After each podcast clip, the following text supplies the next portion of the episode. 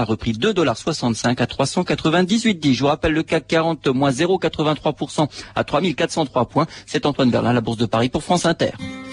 La bourse en temps réel, tous les cours, les indices et les marchés sur votre Minitel 3615 France Inter, rubrique bourse, 35 centimes d'euros la minute ou sur votre téléphone au 0892 68 10 33, 34 centimes d'euros la minute. Les courses à Anguin avec un non partant dans la première le numéro 8, premier le 2 de 51 50, deuxième le 5 de 40 et troisième le 4 3 10.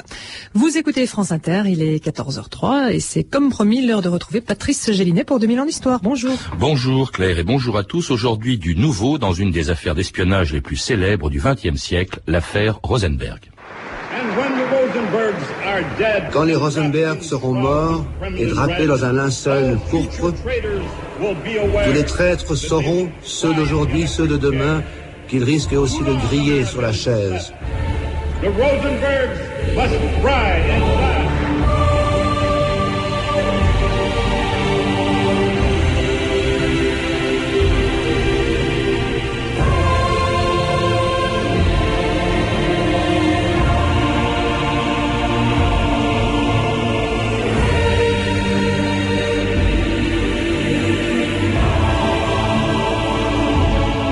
2000 ans d'histoire.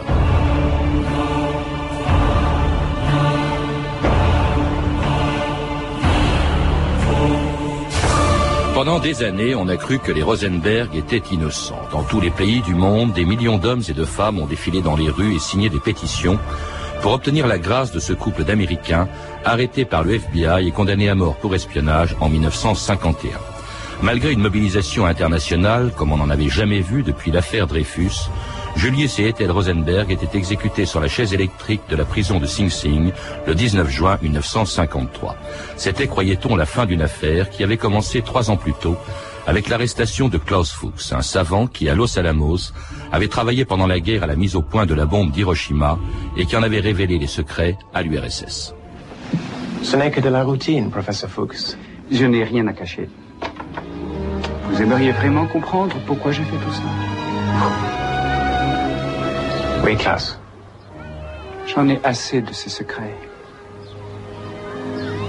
Pourquoi la vérité resterait secrète? Je ne pouvais pas laisser l'Amérique être seule à détenir la bombe. Je ne pouvais pas vivre dans un monde où une seule puissance, un seul pays peut imposer sa volonté à toute l'humanité. Je voulais l'équilibre des forces. J'ai rétabli l'équilibre des forces.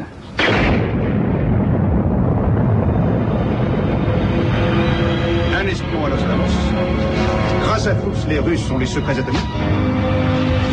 Conseil de sécurité à la Maison Blanche. Florent Talion, bonjour. Bonjour. C'était un extrait d'un téléfilm, La course à la bombe, l'arrestation de Klaus Fuchs en, 1950, cet ingénieur allemand qui avait effectivement livré le secret de la bombe atomique à l'URSS. Alors c'était le début d'une affaire, d'une enquête qui a conduit à l'arrestation d'un couple d'Américains, euh, beaucoup plus célèbres que Klaus Fuchs, Julius et Ethel Rosenberg, qui ont été condamnés à mort en 51. Et pendant très longtemps, leurs défenseurs et même beaucoup de gens ont affirmé qu'ils étaient innocents. Puis on a commencé à avoir des doutes. Mais vous, alors vous n'en avez aucun, puisque le titre de votre livre qui vient de sortir chez Jean-Claude Lattès, c'est La trahison des Rosenberg. Qu'est-ce qui vous permet d'être aussi euh, catégorique, euh, Florent Talion Depuis une dizaine d'années, un certain nombre de preuves sont accumulées parce que des archives se sont ouvertes, des gens ont parlé. Donc, comme il arrive souvent en histoire, euh, nous avons plus d'informations aujourd'hui que nous avions il y a quelques 50 mmh. ans sur cette affaire. Et je crois que lorsqu'on regarde objectivement tout ce qui a été révélé depuis dix ans, on ne peut plus mettre en doute la culpabilité des Rosenberg. Alors on reviendra sur ces preuves justement qui, qui figurent à la fin de votre livre. Je voudrais qu'on rappelle quand même ce qui s'est passé. D'abord le contexte dans lequel les Rosenberg ont été arrêtés et, qui leur donnait, il faut bien dire, peu de chance. On est au début de la guerre froide et il se passe des tas de choses. Euh, quand on euh, condamne, ou plutôt quand on arrête Fuchs parce qu'il a livré le secret de la bombe à l'URSS euh, en 1950, on l'arrête, cette bombe a explosé. Donc les Américains sont effrayés. Voilà que les Soviétiques ont la bombe atomique économique.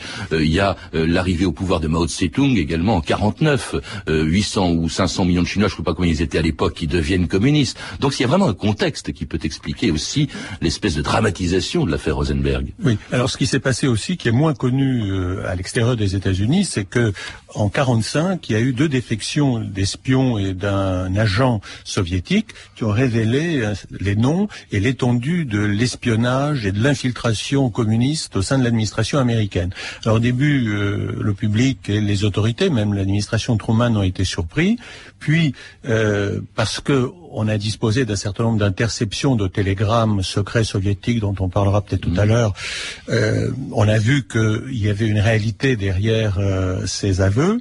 Et puis, on a fait des procès, mais les preuves ont manqué parce que le, système judiciaire américain est très complexe et euh, un certain nombre d'accusés euh, n'ont pas été condamnés.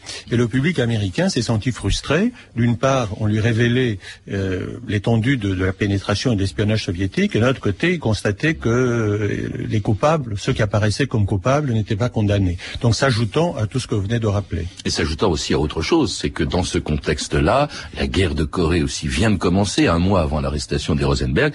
Il y a cette fameuse chasse aux sorcières qui a rendu très célèbre un sénateur américain qui lui a donné son nom, Joseph McCarthy.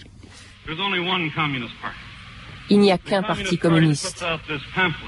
Le parti communiste qui écrit cette propagande et dicte sa ligne de conduite aux communistes américains. C'est le même parti qui ordonne aux jeunes Américains de se lier les mains dans le dos et qui leur lave le cerveau avec des mitraillettes communistes. C'est le même parti. Il y a ceux qui disent d'accord pour que vous les démasquiez, mais nous n'aimons pas vos méthodes. Et quand ils disent vous ne les traitez pas comme des gentlemen, les traîtres ne sont pas des gentlemen et ils ne comprendraient pas d'être traités comme des gentlemen.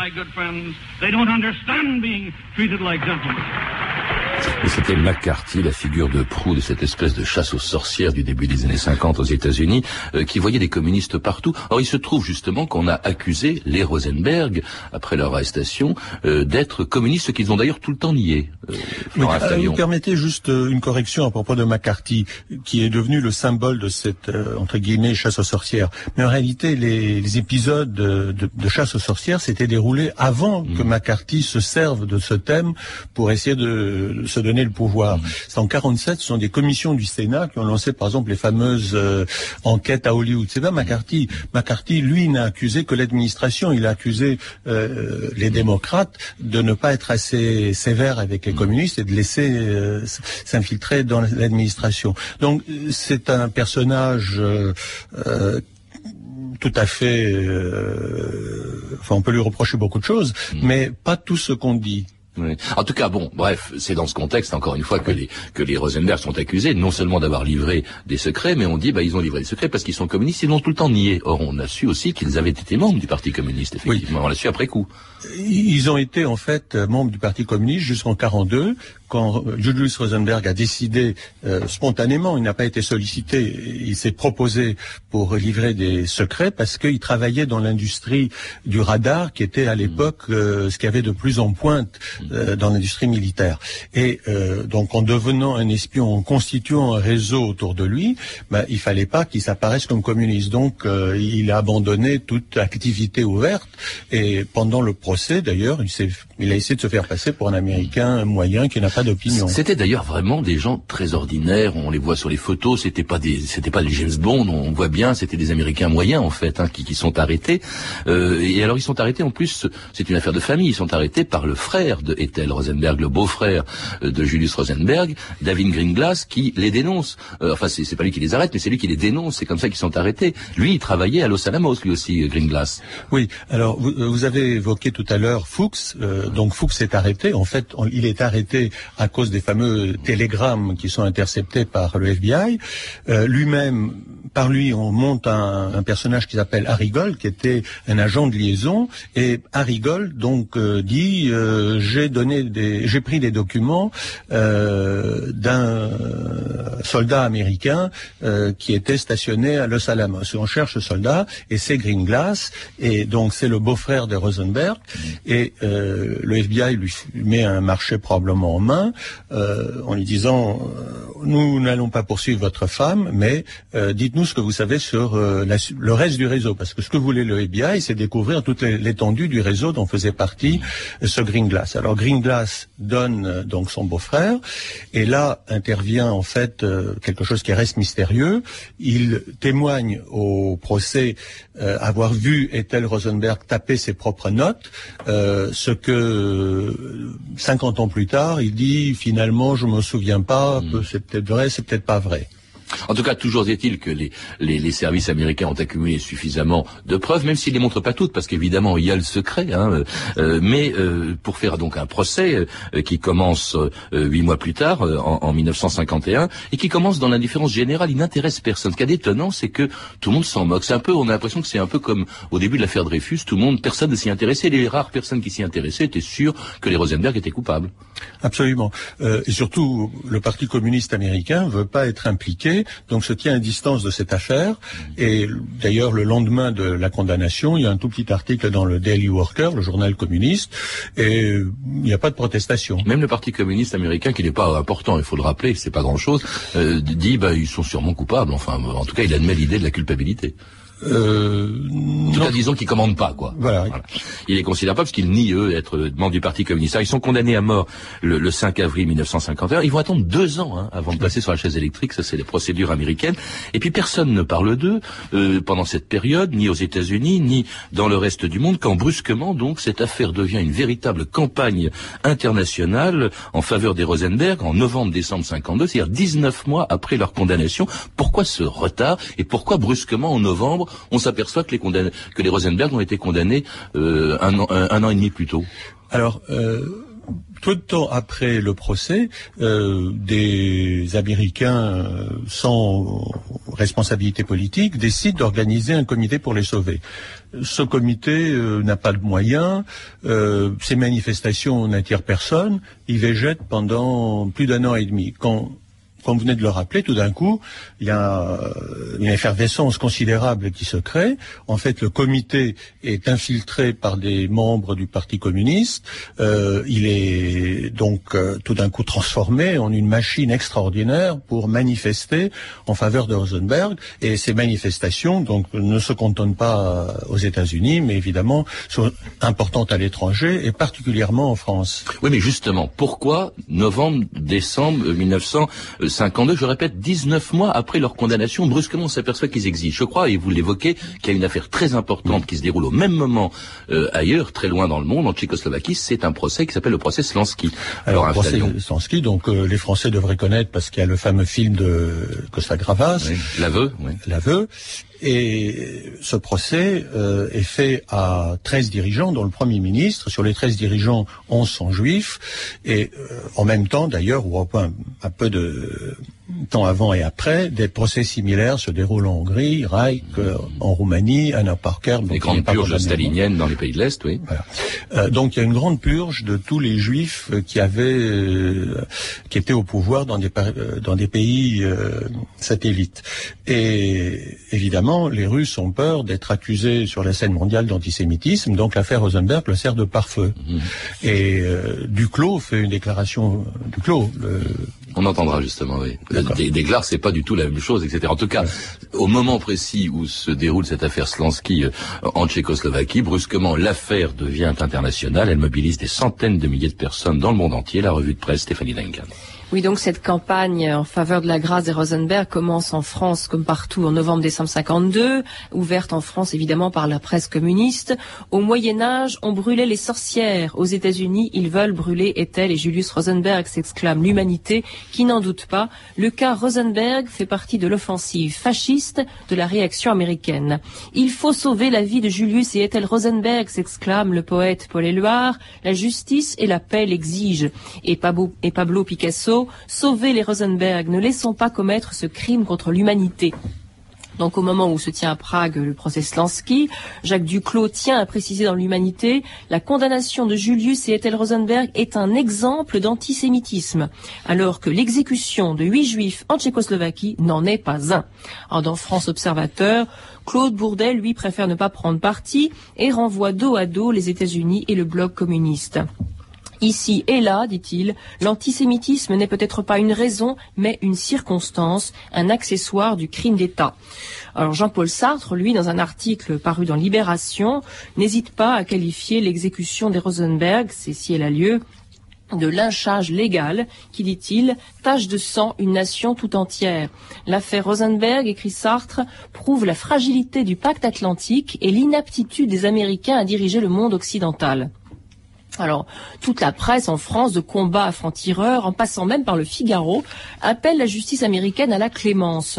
Thierry Monnier, hein, qui n'est pas une réputation de gauchiste, dans le Figaro s'en explique. N'entrez pas dans le jeu du communisme, dit-il. Ne lui donnez pas des martyrs. Ce serait une belle victoire au contraire si aux pendaisons de Prague répondait la grâce de Washington. Raymond Aron est un des rares intellectuels à l'époque à croire les Rosenberg coupables et à dire que la sentence, si terrible soit-elle, est légale. À propos de l'antisémitisme attribué aux Américains, il écrira euh, en 1955 dans son livre L'opium des intellectuels on fait des États-Unis l'incarnation de ce que l'on déteste et l'on concentre ensuite sur cette réalité symbolique, la haine démesurée que chacun accumule au fond de lui-même en une époque de catastrophe. Et Raymond Aron ajoute, l'attitude quasi unanime des intellectuels français à propos des Rosenberg nous paraît caractéristique et étrange, les intellectuels au grand cœur. À part Raymond Aron, hein, il y a que tout le monde est persuadé qu'ils sont innocents, les Rosenberg. Alors ce qu'il y a d'extraordinaire, euh, Florent Aftalion, c'est que, bon, on, comprend l'attitude ou la, la prise de position de communistes ou de compagnons de route du Parti communiste, Picasso, Éluard, Aragon ou Sartre. Ce qui est extraordinaire, c'est Thierry Monnier, par exemple, et même euh, le pape Pie XII, qui était très violemment anticommuniste et qui a écrit à Eisenhower pour demander la grâce des Rosenberg. Oui, parce que je crois que de la part des, non-communistes, des gens de droite de l'époque, en fait, euh, ne croyait pas nécessairement en, l'innocence des Rosenberg, mais il se prononçait contre la peine de mort. Il trouvait que les circonstances de la condamnation et la condamnation elle-même étaient euh, condamnables. Et que c'était faire des martyrs, c'est ce que dit Thierry Monnier, par voilà. Exactement. Mais euh, le FBI et puis l'administration Eisenhower ont été pris à leur propre piège. Je crois qu'au départ, euh, lorsque le couple a été condamné, euh, personne ne voulait qu'il meure. Mais on pensait qu'on pourrait de cette façon exercer un chantage sur, sur, euh, Ethel Rosenberg, qui avait deux enfants de moins de dix ans à l'époque, et et finirait par avouer, c'est-à-dire ce que voulait en fait le FBI, c'est connaître l'étendue du réseau que dirigeait Rosenberg. Ils n'ont pas cédé. Euh, ils se sont donc moulés dans le rôle de martyrs et à partir de ce moment-là et à partir de, cette campagne, euh, il a semblé difficile à l'administration Eisenhower de revenir en arrière et de céder. Eisenhower demeure effectivement inflexible. Les époux Rosenberg seront donc exécutés sur la chaise électrique de la prison de Sing Sing près de New York le 19 juin 1953 et cela malgré les dernières manifestations en leur faveur et un appel du secrétaire général de la Ligue des droits de l'homme, Emile Kahn, huit jours avant la mort des Rosenberg.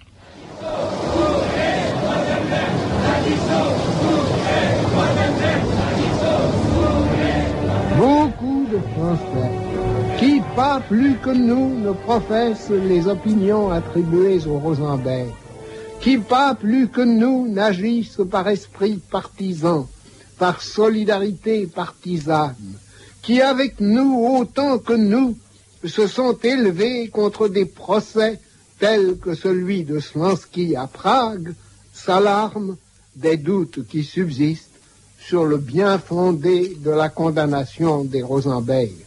Vous venez d'entendre M. Émile Kahn, secrétaire général de la Ligue des droits de l'homme. Et c'était huit jours à peine avant l'exécution des, Rosenberg euh, et euh, avant aussi euh, le, au moment où, comment dirais-je, Ethel Rosenberg écrivait une dernière lettre à ses enfants, une lettre mise en musique par Jean Ferrand.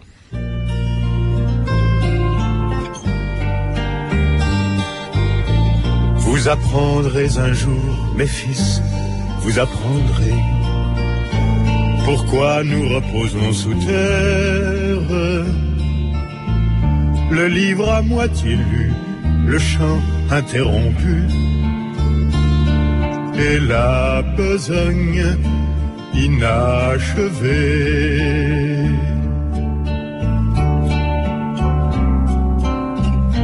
Ne pleurez plus mes fils, mes fils, ne pleurez plus.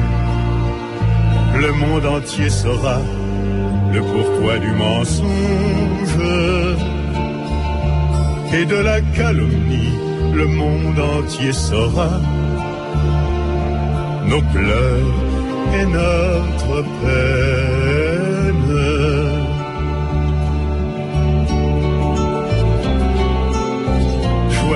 Et verts, mes fils, mes fils, joyeux et verts, sera le monde au-dessus de nos tombes. Les tueries cesseront, la terre fleurira dans la paix fraternelle. France Inter, 2000 ans d'histoire. Aujourd'hui, l'affaire Rosenberg. Et c'était Jean Ferrat, Si nous mourrons, une chanson de 1977. Jean Ferrat qui croyait lui aussi, comme beaucoup de gens, jusqu'à cette époque et 24 ans après leur exécution en l'innocence des Rosenberg. Alors ce qu'apporte votre livre, Florent Aftalion, c'est justement les preuves qui manquaient, parce qu'elles n'étaient pas rendues publiques à l'époque, c'était des secrets, les preuves qui manquaient pour dire, ah bah oui, les Rosenberg étaient, euh, avaient trahi. Hein. Euh, J'ai comparé ça à l'affaire Dreyfus, c'est exactement l'inverse. Euh, On, on accuse Dreyfus d'avoir trahi sur des preuves qu'on ne montre pas, mais qui étaient des faux. Là, on a accusé les Rosenberg sur des preuves qu'on a cachées, mais qui étaient effectives, qui étaient effectivement vraies. Oui, alors euh, les Américains, euh, le Security, euh, le National Security Agency, euh, interceptait des télégrammes envoyés par l'ambassade soviétique euh, à Washington, à Moscou. Mais euh, quand ils ont commencé à essayer de les déchiffrer, ils se sont aperçus que c'était très difficile. Finalement, ils ont réussi à en déchiffrer un certain nombre, et parmi les télégrammes déchiffrés euh, figuraient quelques-uns qui établissaient la preuve des Rosenberg. C'est ce qu'on appelle l'affaire Venona, je crois, c'est ça. Voilà, le projet Venona, c'est le nom de code de, de ces interceptions et de leur euh, déchiffrage. En même temps, donc, euh, ils ont ils ont eu des, des preuves euh, d'autres trahisons comme le fameux Algerkis. Bon.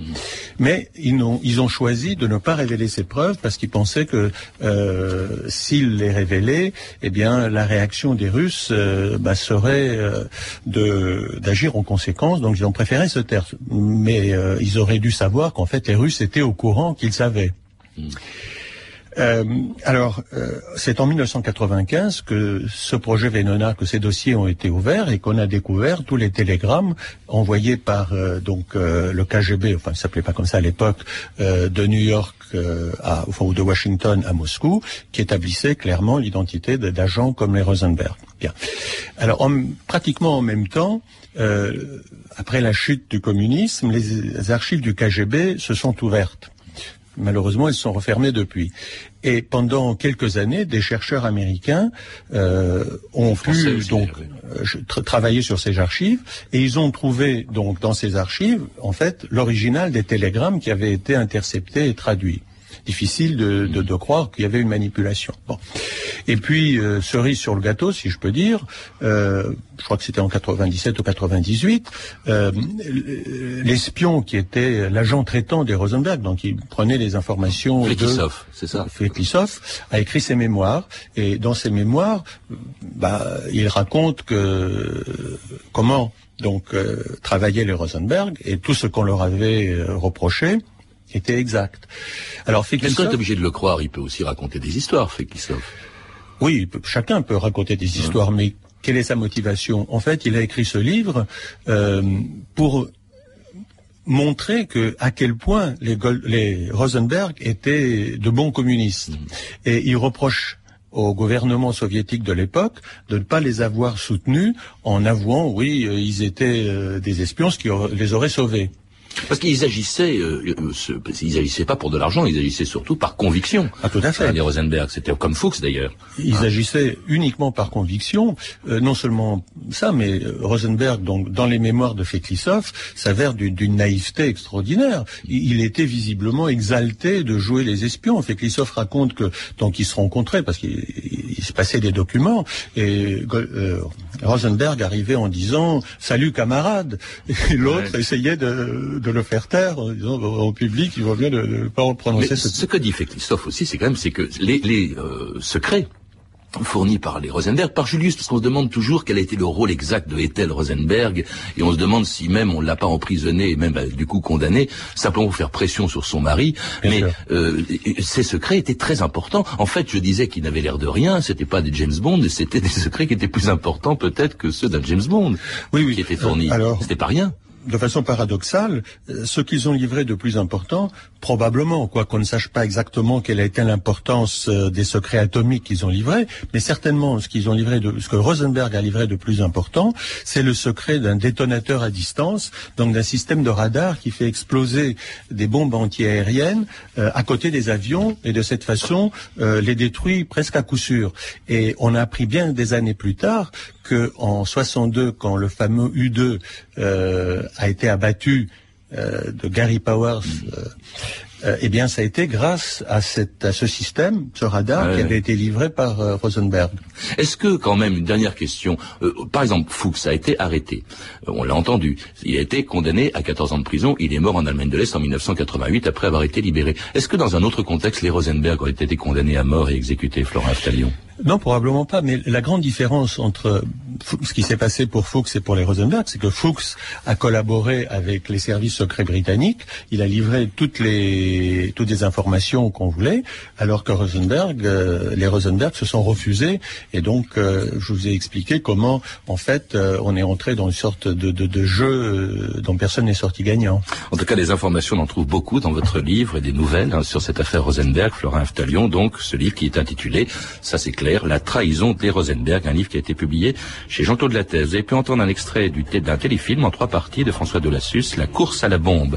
Vous pouvez retrouver ces renseignements en contactant le service des relations avec les auditeurs au 0892 68 10 33, 34 centimes d'euros la minute ou consulter le site de notre émission sur franceinter.com. C'était 2000 ans d'histoire, la technique Sandrine Laurent et Philippe Duclos, documentation Virginie Bloch-Léné et Claire Tesser, revue de texte Stéphanie Duncan, une réalisation de Anne Kobilac. Une émission de Patrice Gélinet. Le programme de la semaine prochaine, beaucoup d'éclectisme encore comme cette semaine. Lundi, le destin tragique de la fille de Victor Hugo, Adèle Hugo. Mardi, le phénomène Harry Potter, quelques heures avant la sortie du cinquième volume de Rowling. Mercredi, la peur du rouge en France, comment pendant deux siècles on a eu peur d'une révolution communiste. Jeudi, un pays dont on ne parle jamais, le Soudan. Enfin, vendredi, une guerre civile au XVIIe siècle en France, la fronde. Bonne fin de semaine à tous et on se réjouit tous de vous revoir lundi. Il est 14h30 sur France Inter, moins quelques secondes, l'heure en tout cas de retrouver Chris. Bonjour Chris. Merci Patrick Gélinet, à lundi.